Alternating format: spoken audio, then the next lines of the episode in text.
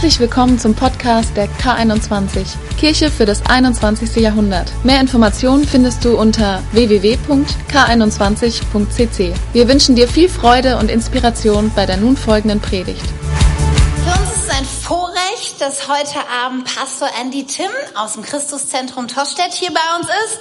Er war heute Morgen schon hier. Und was sehr bezeichnend ist, neben dass er ein großartiger Prediger, leidenschaftlicher Mann Gottes ist, jemand, der sehr witzig und zugleich auch sehr tief reden kann und sein kann und von dem man eine Menge lernen kann. Ich finde es immer großartig, mit ihm zu reden, zu hören, wie er unterwegs ist, wie er lebt, was sein Herz bewegt. Das ist ein Riesenvorrecht solche Menschen immer wieder hier zu haben und davon zu profitieren und davon zu hören, wie sie Gott erleben und was Gott in ihrem Leben tut. Und neben dem allen hat er auch eine besondere Biografie. Er, wenn man mit ihm redet, er hat überall auf der Welt irgendwie Freunde. Ständig sagt er, ja, in Australien habe ich Freunde, und Amerika und dies und jenes. Und, also es kommt einfach daher, dass er in Indien geboren ist, dort als äh, Kind von Missionaren aufgewachsen, im Internat war und dann erste Teenager hier hinkam und ähm, dann noch in den USA lange war, dort seine Ausbildung gemacht hat und vieles schon erlebt hat, viel gesehen hat von der Welt und ein großes Herz hat für den Auftrag, den Gott uns gegeben hat, dass Menschen Jesus kennenlernen. Und das spürt man ihm einfach mit jeder Pore ab. Und das ist für uns eine Ehre, dass er sich die Zeit genommen hat, seine Gemeinde, die er leitet in Tostedt, mal einen Sonntag in andere gute Hände anzuvertrauen, glaube ich. Ja, du hast ja auch ein großes, gutes Team. Und zu sagen, ich komme mal wieder zur K21 und das ist für uns großartig. Und deswegen, hey, steht doch auf und äh, begrüßt mit mir Pastor Andy Tim.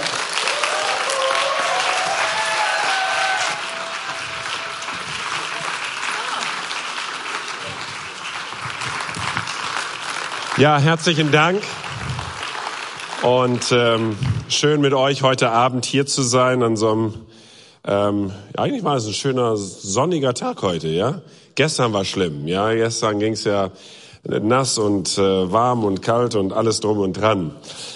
Was war dein peinlichster Moment in deinem Leben? da hat einer ganz schnell äh, sich an etwas erinnert.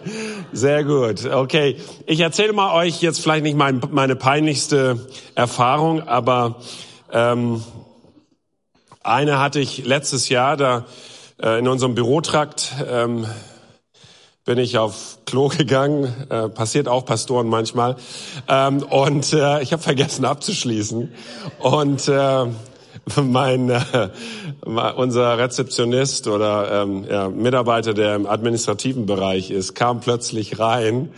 Äh, er war ganz schnell wieder raus. ähm, also das äh, passierte mir, glaube ich, jetzt nur einmal. Ab jetzt schließe ich immer ab. Ich weiß nicht, warum ich das vergessen hatte. Vielleicht wollte ich noch eine WhatsApp schreiben oder keine Ahnung. Ich weiß es nicht mehr. Ähm, das war eine Sache. Und dann hatte ich auch letztes Jahr ähm, eine Hochzeit, ähm, die, wo ich moderieren sollte und auch predigen ähm, äh, sollte.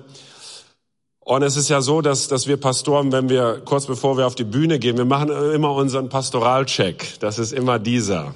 Nochmal hier zu gucken, ob alles zu ist, ja? Das ist peinlich, wenn man da so steht und äh, predigt, ja. Und ich hatte eine Hochzeit und ich weiß nicht, war stressig am Nachmittag Predigt noch zu Ende, irgendwas. Und so habe ich schnell mich noch angezogen ähm, und vergessen, ähm, ähm, meinen Hosenstall zuzumachen. Und ich, ich war dann erstmal so in der Kirche ähm, und ähm, bin dann nach vorne und habe dann die Hochzeitspredigt gehalten. Und äh, danach, als ich fertig war, kam ich dann ähm, runter und irgendwie habe ich, ist immer so ein, so, ein, so ein kurzer Check immer und der war aber zu spät. und tatsächlich die ganze Hochzeit hatte ich den Hosenstall auf. Jetzt, ich meine nicht so auf, so, aber auf jeden Fall äh, so. Und ich sag, oh nee. Und dann habe ich einen Freund da gehabt. Und ich sag, Mensch, ich habe die ganze Zeit so, ja. Und er sagt, ähm, ich guck mal kurz. Und dann hat er wohl Fotos gemacht und dann hat er alle seine Fotos durchgecheckt. Und das Schöne war, und das seht ihr jetzt hier vorne, so sah das dann aus. Ich hatte den Notenständer genau davor die ganze Zeit. Also ich war gerettet. Ähm, und es war dann nichts mehr so schlimm, als wie ich vielleicht dachte. Ja, es gibt tatsächlich solche, solche Situationen, die ewig peinlich ähm, äh, bleiben können oder in Erinnerung bleiben können. Ähm, und ich möchte euch mal eine Situation aus der Bibel ähm, äh, mitgeben, wo Jesus zugegen war, als sich eine sehr peinliche Situation entwickelte. Äh, und er tat tatsächlich etwas, um diese Lage zu entschärfen, beziehungsweise jemand vor einer Blamage zu bewahren. Und so lesen wir aus ähm, Johannes Kapitel 2, eine relativ bekannte Geschichte für die, die ähm, Bibelkenner sind und vielleicht mit Geschichten der Bibel aufgewachsen sind. Zwei Tage später wurde in dem Dorf Kana in Galiläa eine Hochzeit gefeiert. Maria, die Mutter Jesu, war dort und auch Jesus hatte man mit seinen Jüngern eingeladen. Während des Festes ging der Wein aus. Maria sagte zu ihrem Sohn, es ist kein Wein mehr da. Doch Jesus antwortete ihr, schreibt mir nicht vor, was ich zu tun habe, meine Zeit ist noch nicht gekommen. Da sagte seine Mutter zu den Dienern, was immer er euch befiehlt, das tut. Nun gab es im Haus sechs steinerne Wasserkrüge. Man benutzte sie für die Waschungen, die das jüdische Gesetz verlangt. Jeder von ihnen fasste 80 bis 120 Liter. Jesus forderte die Diener auf, füllt diese Krüge mit Wasser. Und sie füllten die Gefäße bis zum Rand. Dann ordnete er an, nun bringt dem Mann, der für das Festmahl verantwortlich ist, eine Kostprobe davon. Dieser probierte den Wein, der vorher Wasser gewesen war. Er wusste allerdings nicht, woher der Wein kam. Nur die Diener wussten Bescheid. Da rief er den Bräutigam zu sich und warf ihm vor, jeder bietet doch zuerst den besten Wein an. Und erst später, wenn alle Gäste schon betrunken sind, kommt der billigere Wein auf dem Tisch. Aber du hast den besten Wein bis jetzt zurückgehalten. Das ist das erste Zeichen, das Jesus tat, geschehen in Kana in Galiläa und er offenbarte seine Herrlichkeit und seine Jünger glaubten an ihn. Danach ging er für einige Tage mit seiner Mutter, mit seinen Brüdern und seinen Jüngern nach Kapernaum. Mein Thema heute Abend ist nicht, wie Jesus dich vor einer Blamage bewahren kann oder wird. Aber mit dieser Geschichte möchte uns etwas ähm, vor Augen malen, und zwar das Wesen von unseren Herrn Jesus Christus. Ähm, wir lesen hier in Johannes 2 nochmal die ersten zwei Verse. Zwei Tage später wurde in dem Dorf Kana in Galiläa eine Hochzeit gefeiert. Maria, die Mutter Jesu, war dort und auch Jesus hatte man mit seinen Jüngern eingeladen. Ähm, Jesus hat drei Tage vorher, also vor diesem Ereignis, ähm, sich taufen ähm, äh, lassen und ähm, ist dann zu einer Hochzeit eingeladen. Ähm, dies ist der Beginn seines öffentlichen Dienstes.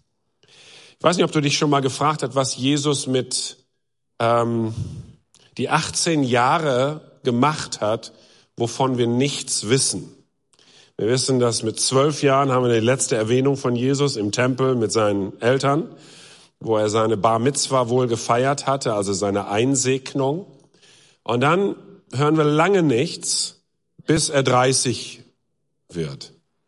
So 18 Jahre wissen wir gar nicht, was er getan hat. Aber er lebte mitten im Alltag der Menschen, in diesem Dorfleben von Nazareth.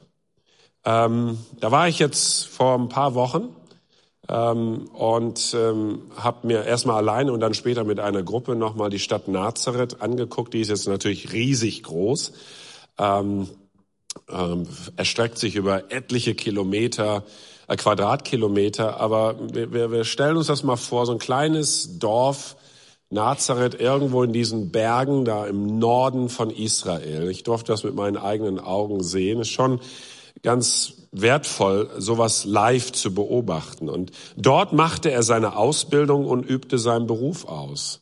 Die Bibel sagt, dass er Schreiner, Zimmermann war. Man würde sagen, sogar eigentlich ist das, das Wort ist eigentlich mehr so ein, ein Bauer von Häusern. Er baute auch Möbel, reparierte Dächer, erledigte Aufträge seiner Kunden. Vielleicht hat er auch noch Fußball gespielt nebenbei, passte auf seine Geschwister auf und versorgte seine Mutter. Wir kriegen keine Erwähnung, dass Josef, sein Vater, sein, also sein Vater lebte. Äh, man geht davon aus, dass Josef relativ früh dann in der Teenagerzeit seines äh, von Jesus gestorben war. Und er ging regelmäßig zur Synagoge und bildete sich weiter. Ähm, und wir lesen hier, scheinbar hatte er Freunde. Ja, also der ist jetzt in, hat sich geoutet sozusagen, hat sich taufen lassen. Ähm, und jetzt wird er eingeladen mit seinen Jüngern ähm, äh, auf eine Hochzeit. Ich werde auf viele Hochzeiten eingeladen, einfach weil ich Pastor bin. Heute Abend auf der Rückfahrt ähm, telefoniere ich noch mit, mit einem Pärchen, das ich, glaube ich, im Mai trauen werde. Wir werden noch die letzten Details im Auto nochmal besprechen. Ähm, also werde ich oftmals eingeladen. Äh, aber Jesus war noch nicht der große Wanderprediger. Er war auch noch nicht der Heiler. Er war auch noch nicht der Messias. Er war einfach Jeshua. Das ist so Klaus und ähm, ähm, Jürgen und, und irgendwie ganz einfacher Name, ähm, der oft benutzt wurde. Einer aus Nazareth. Ein ganz normaler Dorfbewohner von Nazareth. Man mochte ihn und lud ihn ein und auch seine neuen Freunde. Das ist wirklich für mich eine wahnsinnig wichtige Beobachtung. Ich weiß nicht, wie es bei dir und mir aus. Werden wir noch auf Feiern und Partys eingeladen von Menschen, die Jesus noch nicht kennen? Oder sind wir jetzt nur noch bei dem frommen Club? Also laden eure Freunde euch gerne ein. Das ist so die Frage. Ich habe so den Eindruck, dass wenn Le Leute zu lange fromm sind, dass sie gar nicht mehr eingeladen werden. Interessante Beobachtung. Auch die Frage, warum. Ähm, wenn wir eingeladen werden, warum? Und ähm, die Frage ist auch natürlich, gehen wir dahin? Wie ich war, ich bin aufgewachsen mit in der Jugendzeit zu sagen, ah, Party ist nicht so gut. Mhm lieber eine Jugendstunde zur gleichen Zeit, wenn Partys sind, so, ja. Ähm, und man sollte nicht so sehr einfach, ähm, vielleicht aus Schutzgründen, ähm, zu viele Partys feiern. Aber Jesus war Teil der Gesellschaft und Leute haben ihn eingeladen. Und so ist er auf diese Hochzeit und die findet in Kana statt. Diese, dieser Ort Kana ist ein ganz unbedeutendes Dorf da irgendwo in der Nähe von Nazareth. ist ein ganz kleiner Ort, einfach in der Nähe von Nazareth. Also es ist einfach nur ein Piep auf Google. So, ja? Mittlerweile siehst du es gar nicht, weil es Teil von Nazareth geworden ist. Fährst du irgendwie durch. Und ähm, für uns ist das vielleicht nur eine geografische Bezeichnung, Kana da oben irgendwo im Norden in der Nähe von dem See Genezareth, Galiläa. Aber Galiläa, und das ist wichtig jetzt auch nochmal zu verstehen, ist tatsächlich nicht nur im Norden von Israel und deswegen ein Stück weit weg vom jüdischen Palästina entfernt, sondern ähm, Galiläa war umgeben von den Syrern auf der Ostseite, den Samaritern in dem Süden und dann die Phönizier, die an der Küste ähm, angesiedelt waren. Und alle diese drei äh, Völker waren heidnische Völker. Ja? Und die griechische Prägung Palästinas bewirkte, dass Galiläa nur noch namentlich jüdisch war, aber eigentlich war die Prägung sehr, sehr heidnisch. Und während der Aufstände der Makkabäer äh, zogen die frommen Juden eher in den Süden nach Jerusalem, dort wo der Tempel war. Und das ganze fromme Volk war im Süden. Und je nördlicher du kamst, desto nicht so fromm waren die Leute. Im Gegenteil, ähm, Galiläa war ein Stück weit verpönt und Galiläa war auch ein Stück weit verachtet. So, das sind die, die da oben durch die Heiden ein bisschen beeinflusst werden.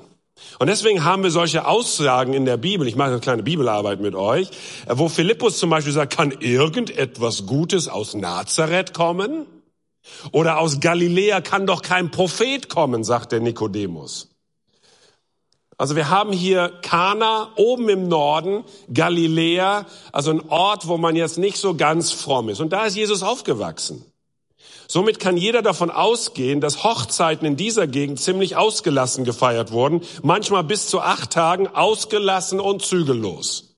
Und da ist Jesus mittendrin. Ja? Und in diesem Umfeld ist Jesus aufgewachsen und hat dort gelebt. Vers 3. Während des Festes ging der Wein aus und Maria sagte zu ihrem Sohn, es ist kein Wein mehr da. Also die haben gut getrunken, ja? Doch Jesus antwortete ihr, schreibt mir nicht vor, was ich zu tun habe, meine Zeit ist noch nicht gekommen. Da sagte seine Mutter zu den Dienern, was immer er euch befiehlt, das tut. Bald ist Muttertag, ja? Ich wollte euch nochmal die Top 10 Aussprüche von Müttern in den Bibel geben. Das ist ein kleiner, ja, okay? Ähm, Nummer, ein, äh, Nummer zehn, Simson, nimm deine Hände aus dem Löwenkadaver heraus. Du weißt gar nicht, was da alles verwest ist. Nummer neun, David, ich habe dir gesagt, dass du im Haus nicht mit der Schleuder spielen sollst. Geh Harfe üben, wir zahlen schließlich viel Geld für deinen Musikunterricht. Nummer acht, Abraham, hör auf, so weit durch die Landschaft zu laufen und komm spätestens zum Abendbrot nach Hause. Nummer sieben, Schadrach, Meshach, Abednego, lasst eure Kleider draußen, die, ihr stinkt wie ein schmutziger alter Schmelzofen. Nummer sechs, kein, lass deinen Bruder in Ruhe. Irgendwann mal wirst du ihn noch umbringen. Nummer fünf, Noah, nein, du kannst sie nicht behalten. Ich habe dir verboten, noch weitere herumstreuende Tiere mitzubringen. Nummer vier, Gideon, hast du dich schon wieder, hast du dich wieder in der Weinpresse versteckt? Sieh dir doch, doch deine Kleidung an. Nummer drei, Jakobus und Johannes, keine weiteren Rülpswettbewerbe bei Tisch bitte. Ihr werdet sonst noch Menschen, äh, sonst werden die Menschen euch die Donnersöhne äh, nennen. Nummer zwei, Judas, warst du schon wieder in meinem Geldbeutel? Und Nummer eins, Jesus, was denkst du dir nur und wie sieht denn dein Zimmer heute aus? Wurdest du in einem Stall geboren? So, okay. ähm, Jesus und seine Mutter. Ähm, interessantes Verhältnis auch hier. Es ist kein Wein mehr da. Habe ich darüber nachgedacht. In dieser Kultur bereitete der Vater die Hochzeitsfeier seiner Tochter am Tag ihrer Geburt an. Jedes Jahr, wenn er seinen Wein in Fässern fermentierte, also geerntet hat und fermentierte, legte er ein Fass für seine Tochter beiseite und hat diesen Fass reserviert für ihren Hochzeitstag im ersten Geburtsjahr. Und Mädchen haben damals schon jung geheiratet, schon manchmal bis 15 oder 16 Jahre alt. Und somit mit jedem Jahr und mit jedem Fass, das der Vater gesammelt und aufbewahrt hat für jedes, an jedem Geburtstag seiner Tochter, hat er mittlerweile für die Hochzeit dann 15, 16 Fässer Wein ähm, aufbewahrt.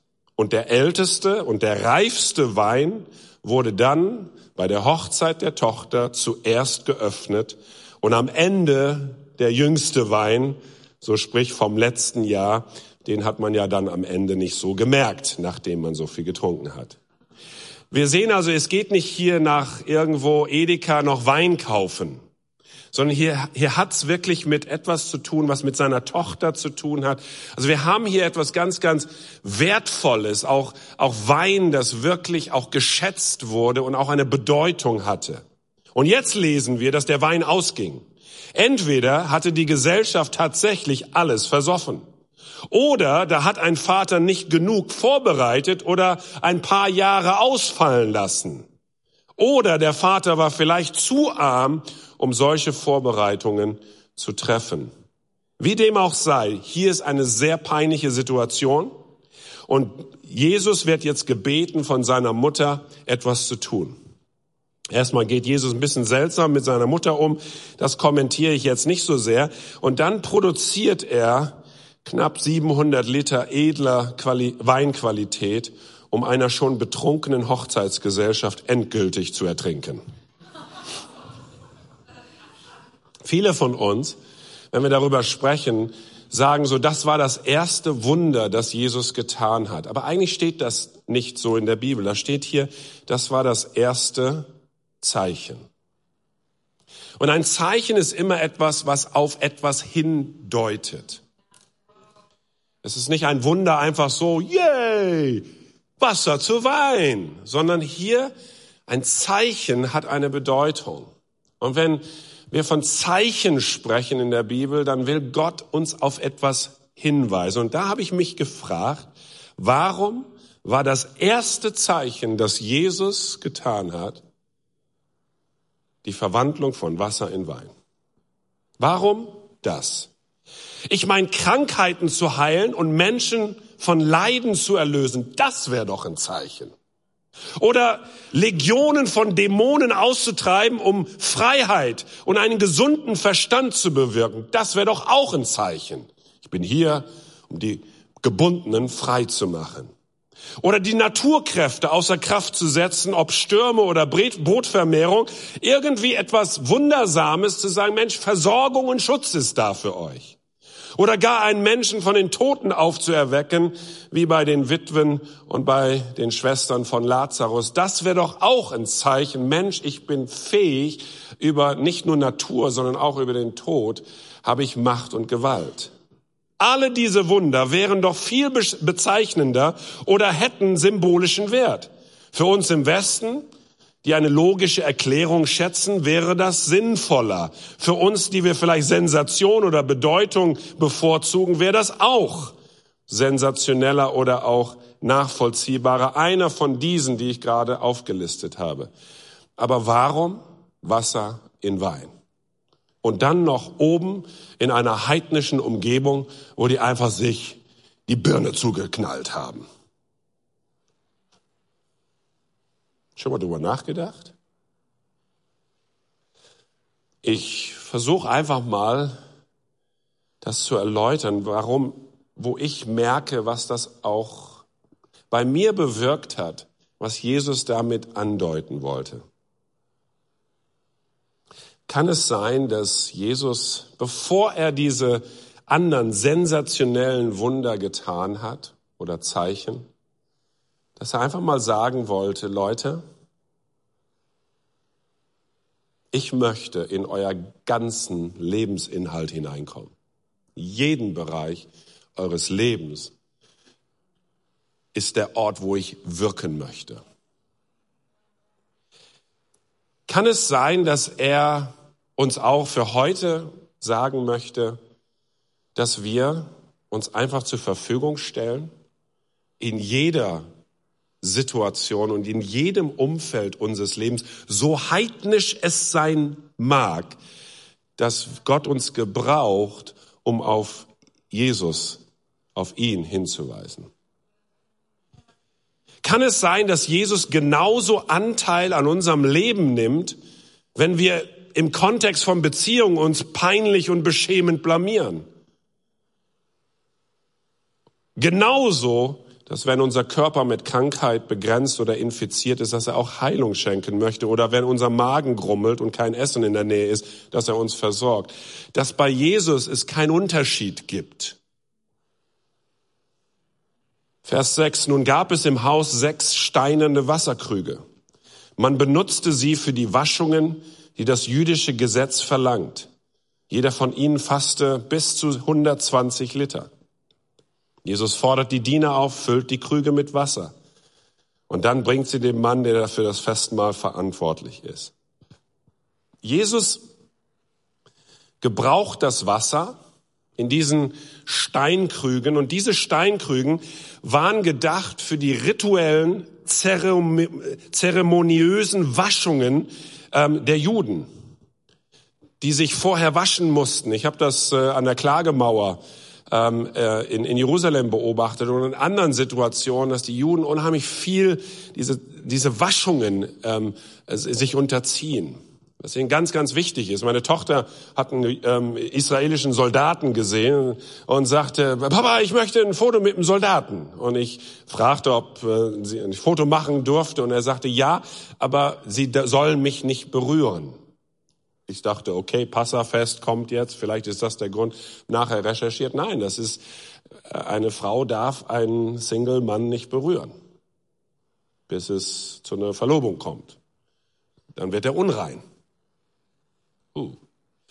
Ähm, und so, so, diese Juden hatten auch dieses Denken, wir müssen uns waschen, um dann irgendwie in Gottes Nähe und äh, würdig zu sein, irgend, zu beten oder was auch immer.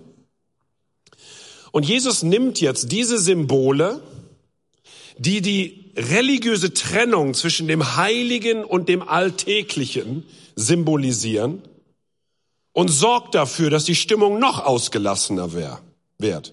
Fördert das Trinkgelage, indem er einfach das Wasser benutzt, das eigentlich für so eine, ein religiösen Ritual gedacht war.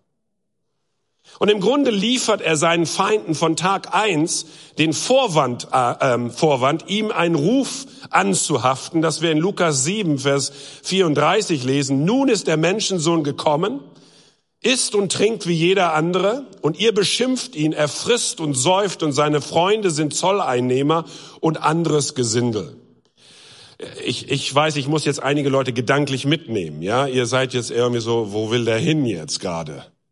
Mit diesen Informationen, die sind interessant, aber wozu jetzt? Wir haben sechs Steinkrüge. Dieses Wasser ist gedacht für rituale Waschungen. Sie symbolisieren bevor ich zum Geistlichen komme, bevor ich zu Gott kommen kann, bevor ich in das Heilige hineinkommen kann, muss ich mich erstmal waschen. Und Jesus sagt, hey, wir nutzen einfach das, was eigentlich symbolisiert, hey, ihr seid unrein, ihr seid getrennt von Gott. Und wir nutzen das und er verwandelt das einfach in Wein und bringt das in den Alltag der Leute rein. Was ich hier sehe, ist, dass Jesus von Tag eins Folgendes verdeutlichen möchte.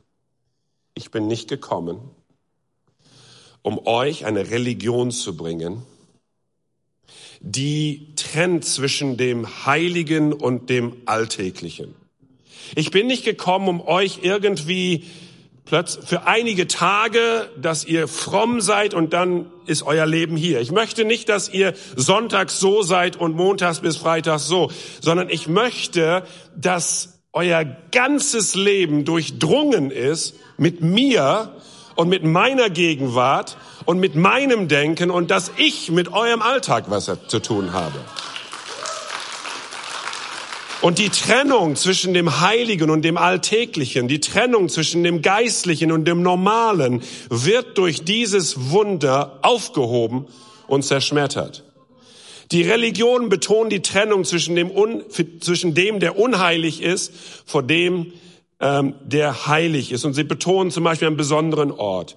Also ich bin ja in Indien aufgewachsen. Das ist ja ganz hochreligiös dort, ja.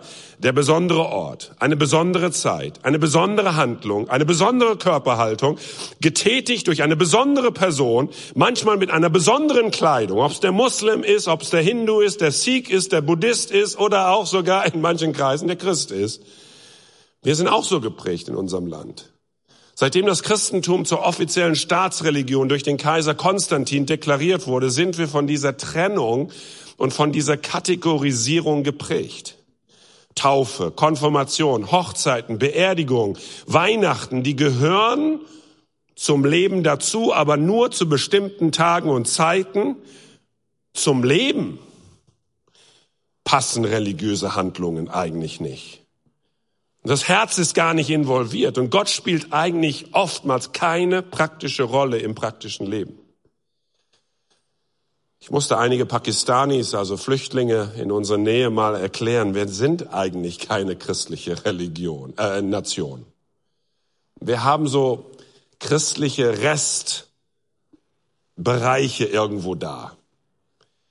Aber das Leben, wie Menschen leben, wie sie mit ihrem Geld umgehen, wie sie mit Menschen umgehen, wie sie mit ihrem Gewissen umgehen, ähm, das spielt eigentlich wenig eine Rolle, hat mit Gott eigentlich nichts zu tun. Und dann habe ich gesagt, ähnlich wie auch ihr.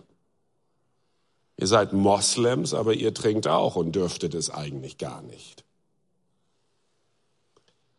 Und da habe ich einfach die Möglichkeit gehabt zu sagen, es geht gar nicht um Religion, es geht um, ich glaube, was ganz anderes. Und dass das Evangelium und dass, dass Jesus gekommen ist, zeigt einfach, dass er uns einfach frei machen möchte von dem. Du sagst ja, aber wir sind da frei von, wir sind Freikirche, wir haben doch Jesus kennengelernt. Aber ich frage dich und mich, wie sieht denn diese Trennung zwischen dem Heiligen und dem Unheiligen, zwischen dem Normalen und dem Geistlichen in unserem Alltag aus? Haben wir nicht auch manchmal so eine Trennung zwischen Sonntag und Montag? Wie sehr ist der Sonntag vom Montag getrennt? Wie häufig ist unser Verhalten hier anders als wie zu Hause. Es hat Untersuchungen gegeben in den USA, dass sie wirklich mal Fragebögen ähm, oder, oder ähm, Umfragen gemacht haben und haben festgestellt, dass zwischen Christen und Nichtchristen in den alltäglichen Dingen des Lebens, von Geld bis hin zur Sexualität, oftmals sehr wenige Unterschiede zu sehen sind. Und es zeigt irgendwie, dass manchmal oftmals ein bisschen ein Verhalten reservieren für den Sonntag, aber der Rest der Woche, wie sehr bewerten wir das, was ich gerade hier tue, also predigen, wichtiger als einen alten Mann im Seniorenheim den Hintern abzuwischen? Was ist geistlicher? Der Gebetsdienst oder der Lobpreisdienst bewerten wir anders, als vielleicht einfach im Namen Jesus den Armen über die Tafel eine Tüte Güte zu überreichen.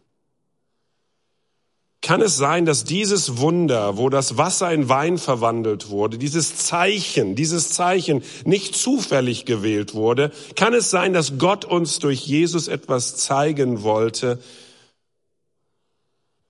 er sprach nämlich mit seinen Jüngern nach seiner Auferstehung, sagt uns die Bibel in der Apostelgeschichte 1. Nach seiner Auferstehung bis zu seiner Himmelfahrt hat Jesus 40 Tage lang mit seinen zwölf Jüngern über ein Thema gesprochen. Über das Reich Gottes. Und er hat ihnen versucht zu erklären, Leute, mein Reich ist größer als ein Tag. Mein Reich ist größer als ein Ort. Mein Reich ist sogar größer als die Kirche, die Gemeinde. Ich bin gekommen, dass mein, euer ganzes Leben durchdrungen wird durch mein Denken, meine Werte, meine Sicht der Dinge. Von Garten Eden angefangen habe ich einfach euer ganzes Leben mit mir in Verbindung gebracht.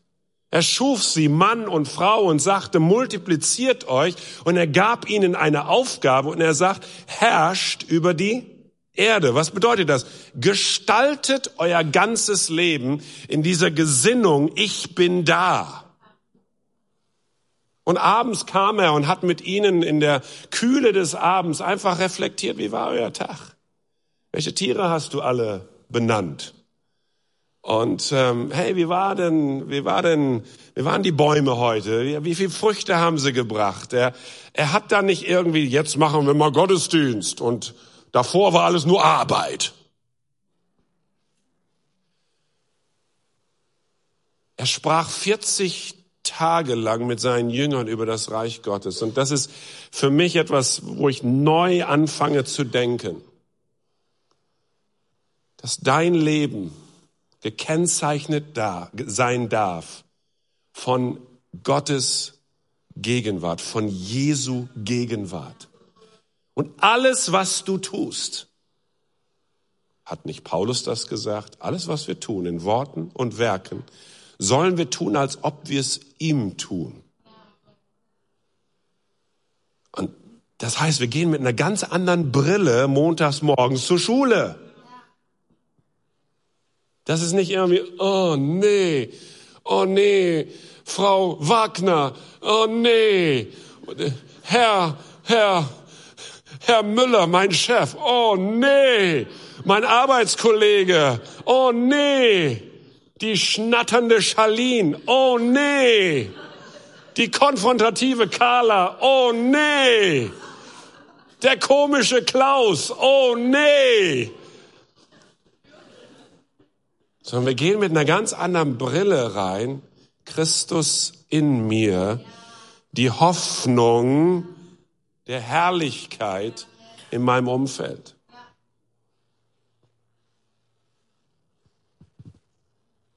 Alles für Gott ist heilig.